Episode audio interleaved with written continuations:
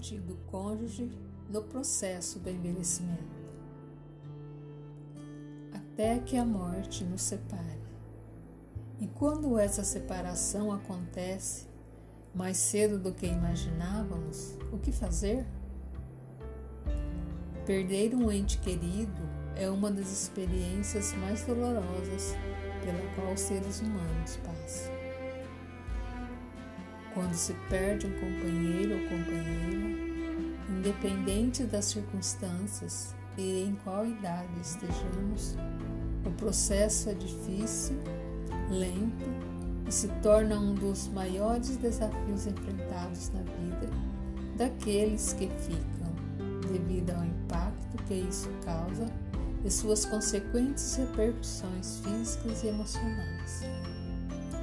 Perder um cônjuge é ver tudo à sua volta passar por mudanças, é ter de se reorganizar e lidar constantemente com o sentimento de dor e tristeza pela perda, o que pode levar muito tempo para ser superado.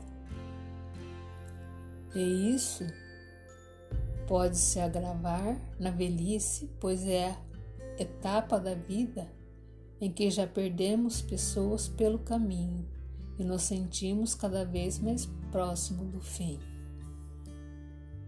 Vivenciar o luto e a perda pode levar ao sentimento confusos, como medo e culpa, podendo também, em alguns momentos, trazer emoções contraditórias de raiva e irritação pela sensação do cônjuge ter nos deixado. No entanto, todos esses sentimentos são normais, já que não há regras, nem certo ou errado, para lidar com o luto. Cada um vive o luto à sua maneira. Assim, o que é importante na vivência do luto é que a pessoa possa passar por esse momento sem ser pressionada a sufocar a sua dor. Por um tempo, familiares e amigos poderão estar por perto para ajudá-lo ou ajudá-la, mas chega um momento em que ele ou ela terá que enfrentar sozinho a mudança em sua vida, o que deve ser respeitado por todos.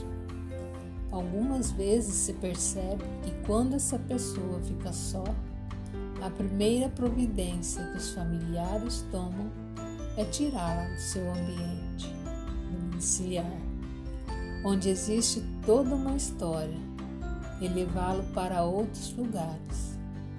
Isso, de certa maneira, exigirá uma nova adaptação, gerando assim um segundo luto para essa pessoa, já que a sua casa não se resumia apenas às paredes, mas sim tudo aquilo que foi vivido lá, que também faz parte da sua existência.